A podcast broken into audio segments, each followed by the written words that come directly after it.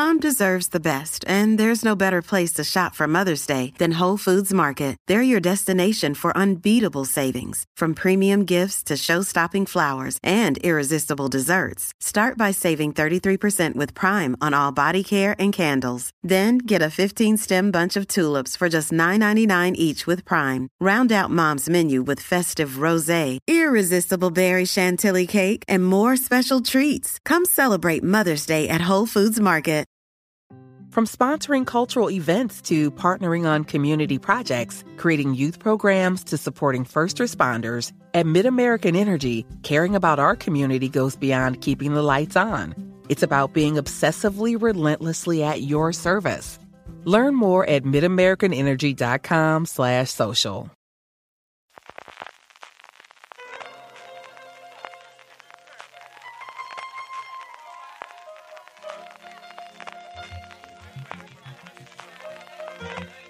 Estás escuchando Fuera de Series con CJ Navas. Bienvenidos a Streaming, el programa diario de Fuera de Series en el que un servidor, CJ Navas, te trae las principales noticias, trailers, estrenos y muchas cosas más del mundo de las series de televisión. Edición del jueves 5 de mayo, nos quedan ya poquitos días para acabar la primera semana de mayo, muy lluviosos, madre mía la que está cayendo por aquí por Levante y eso que aquí en Alicante no está siendo tanto como las imágenes que estamos viendo de Valencia. En fin, den perfeina que deberíamos por aquí, lo primero que tenemos es Amazon, pero no Prime Video, sino Freebie, el nuevo nombre que como sabéis le han dado a su anterior IMDB-TV, que además tiene un nombre previo del cual ahora mismo no recuerdo, que ha presentado programación para los próximos tiempos porque también aquí Amazon va a meter dinero. La primera, muy feliz, es que han renovado antes de que se estrene Boss Legacy, hablaremos de ella mañana porque se estrenará aquí en España en Prime Video mañana viernes, pero junto con esta renovación tienen varios proyectos, la gran mayoría de proyectos de realities y cosas similares, incluyendo una serie eh, producida por LeBron James que ya ha tenido una continuación que ya tiene varias temporadas en la plataforma.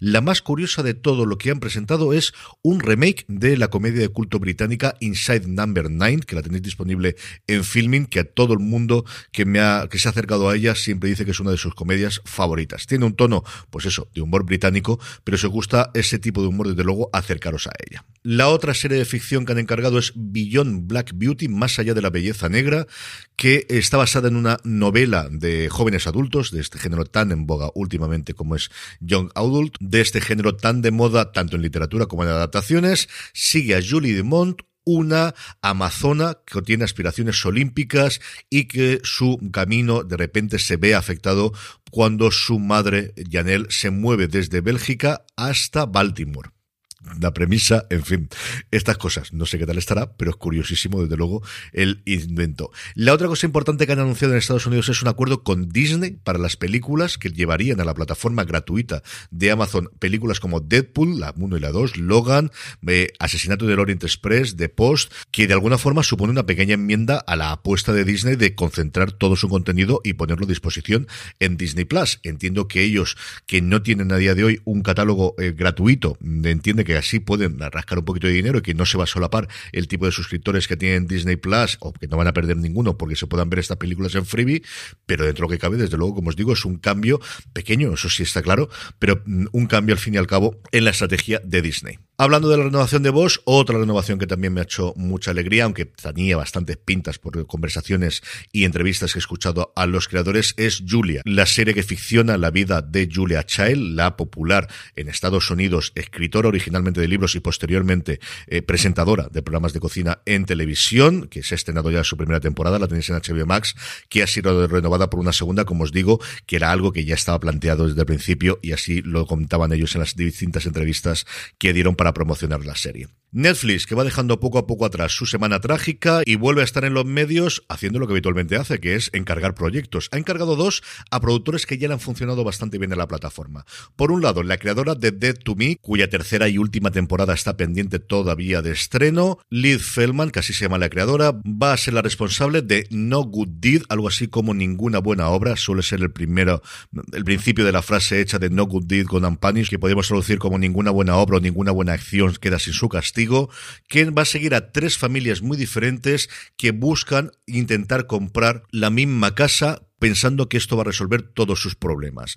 Pero como los vendedores ya han descubierto, a veces la casa de tus sueños puede ser una pesadilla total. No se sabe absolutamente nada sobre el elenco, recordemos que de To Me interpretan mm, Cristina Applegate y Linda Cardellini, así que estaremos atentos porque tienen muy buena pinta. Y el otro encargo es a los creadores de Cobra Kai, el éxito que vino en su momento traspartado de eh, YouTube, cuando YouTube decidió que quería hacer series, e hizo, a mi modo de ver, una gran serie que se llamaba Wayne, que si no recuerdo mal estaba disponible recientemente en Filming, y luego Cobra Kai, que ya le funcionó muy bien a YouTube, pero que desde luego se convirtió en el fenómeno que es a día de hoy con su incorporación a Netflix. Pues bien, los tres creadores han vendido una serie que originalmente se iba a estrenar en TBS, en el canal de Turner, que precisamente la semana pasada, pero fue esos días tontos que no pude llegar a grabar porque estaba hasta arriba con tareas en el Festival de Series en Series Nostrum en Altea, que han confirmado que tanto TNT como TBS va a dejar de hacer ficción.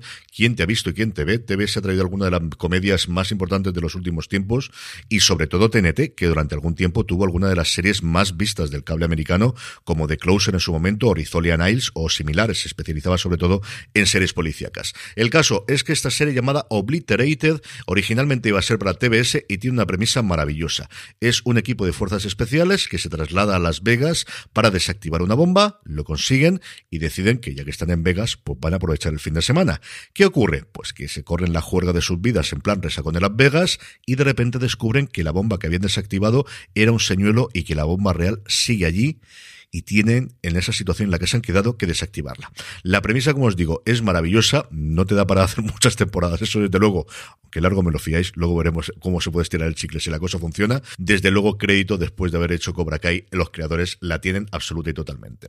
Movistar Plus va a crear Crimen por Movistar Plus, un canal de suspense, va a estar disponible en la plataforma del 18 de mayo al 8 de junio, fundamentalmente para estrenar Rapa, la serie de los creadores de Hierro, como ya sabéis, que nos falta muy poquito para que... Ding dong, it's Drizzly. I have your drink delivery. Thanks so much. Is it margarita stuff? Uh, is it whiskey for your anniversary that's coming up? How did you know my Anna? Or is it an order from your future self who time traveled to make sure you stayed in with a cocktail instead of going to the bar where a mysterious portal is slurping people up? Uh, I hope not. Mescal. Oh, I was close. So close. High five. Get the right libation for whatever situation with alcohol delivery from Drizzly. Download the Drizzly app or order online at drizly.com Ding dong, it's Drizzly. Llegue y va a incorporar a este canal de estos canales pop-up que suele hacer pues en Navidades, siempre han hecho tradicionalmente uno de Disney, lo hacen normalmente en la carrera para los Oscars sobre películas y cosas similares. Eh, en este caso es sobre crímenes, van a tener Fugitivos, Show Trial, el último estreno británico que han tenido. ¿Por qué no le preguntan a Evans y otras series de libros basados en libros de Agatha Christie, clásicos de Hitchcock y la otra serie de True Crime que ellos han producido recientemente, que es ese Crímenes, esa adaptación del original de TV3 de Carles Porta, de Crimes, que también han llevado a la plataforma. Así que, para los todos aficionados del crimen y del true crime, pues mira, tenéis en el canal 28 de Movistar Plus, tendréis ahí todo el contenido.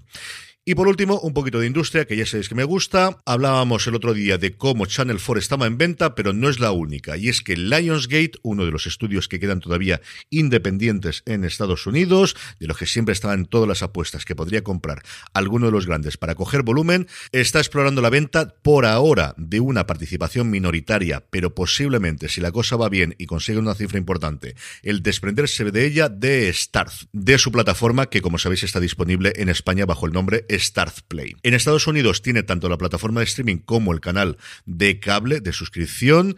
Parece que hay dos conglomerados que podrían estar interesados en adquirir estas acciones, que no podría ser más diferentes. Uno de ellos es Apollo Global Management, que es pues, un conglomerado que tiene absolutamente de todo. Como curiosidad, aquí en España es quien se quedó Evo.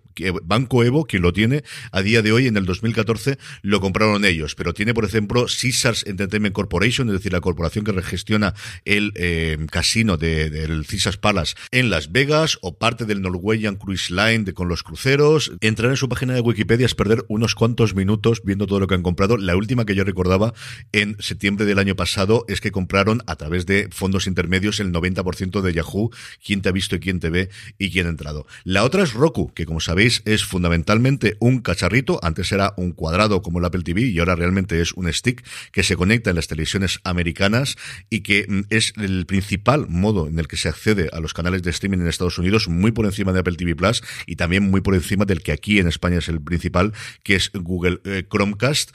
Las dos estarían interesadas, veremos a qué evoluciona esto. Lionsgate la compró en su momento, se hizo con el 100% de las acciones por 4.400 millones en 2016. En 2021, el Consejo de Administración de Lionsgate permitió a sus directivos que explorasen la posibilidad de vender Starz por completo. Por ahora parece que no va a llegar hasta largo, pero desde luego sí que es un punto de atención y al menos es un globo sonda para ver cómo está el apetito de posibles inversores y de posibles plataformas que quisieran entrar a comprar Starz, que tiene muy, pero que muy buenas series y con algún que otro gran éxito. Power funciona muy bien en Estados Unidos y que os voy a decir de Outlander a nivel mundial. Trailers. A ver los hilos, pero realmente solamente hay uno. Y es que ayer era el 4 de mayo, hacemos el chiste con el May the 4 es el día de Star Wars y es el día que Disney Plus decidió debutar el nuevo tráiler, el que parece que ya va a ser definitivo, de Obi-Wan Kenobi, que como sabéis llega a final de mes, el mismo día que nos llegará Stranger Things. En este caso, con dos episodios. Vemos mucho más de lo que parece ser la trama, vemos algún personaje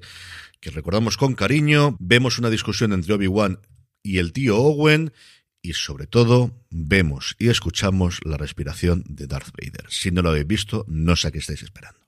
Estrenos, es jueves, pero parece que fuese viernes. Vaya locura.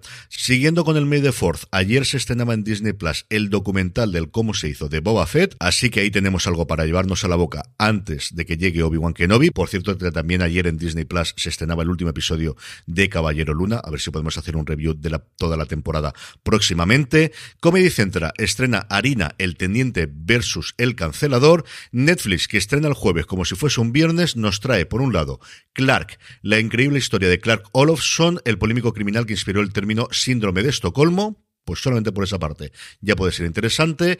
Hermanas de sangre, unidas por un peligroso secreto, las amigas Sara y Kemi se ven obligadas a huir cuando un hombre rico desaparece durante su fiesta de compromiso.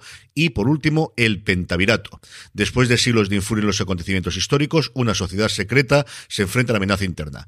¿Conseguirá salvarla un reportero canadiense? Mike Myers, sí, sí, Mike Myers, con muchos años. Y precisamente cuando se cumplen 20, si no recuerdo mal, del estreno de la primera película de Austin Powers, vuelve a poner la piel de decenas de personajes extrafalarios. Y para mí el gran estreno del día, The Staircase, la serie de ficción de HBO Max que recrea los hechos históricos y especialmente basada en el documental que tanto éxito tuvo en su estreno y que recientemente adquirió y continuó Netflix. Tenéis la crítica sobre el documental en foreseries.com y posiblemente eh, para el fin de semana tengamos algún comentario de Lorena Gil sobre este. Las críticas que he leído hasta ahora son bastante, bastante buenas. Y por último, la buena noticia del día, me permitiréis que tire un poquito para la terreta, y es que la temporada final de Paraíso se va a ver en primicia en el Festival de Alicante, el Festival de Cine de Alicante. Comienza el próximo 21 de mayo, no se tiene todavía la confirmación de la fecha, pero si me puede cuadrar, si no me pasa nada, ahí me acercaré a verlo, así que si os acercáis por allí, saludad, que nos veremos y veremos Paraíso. Vendrá Fernando González Molina, el co-creador de la serie, Ruth García, la co-creadora y parte del cast principal de la serie en un coloquio, porque además a González Molina se le da el premio Lucentum en reconocimiento de la trayectoria. Pues mira, por un evento que tenemos en la provincia, siempre hay que tirarlos para adelante e impulsarlos. Con eso terminamos por hoy. Gracias por escucharme. Pasaros por fuera de series.com. Volvemos mañana en streaming y recordad, tened muchísimo cuidado y fuera.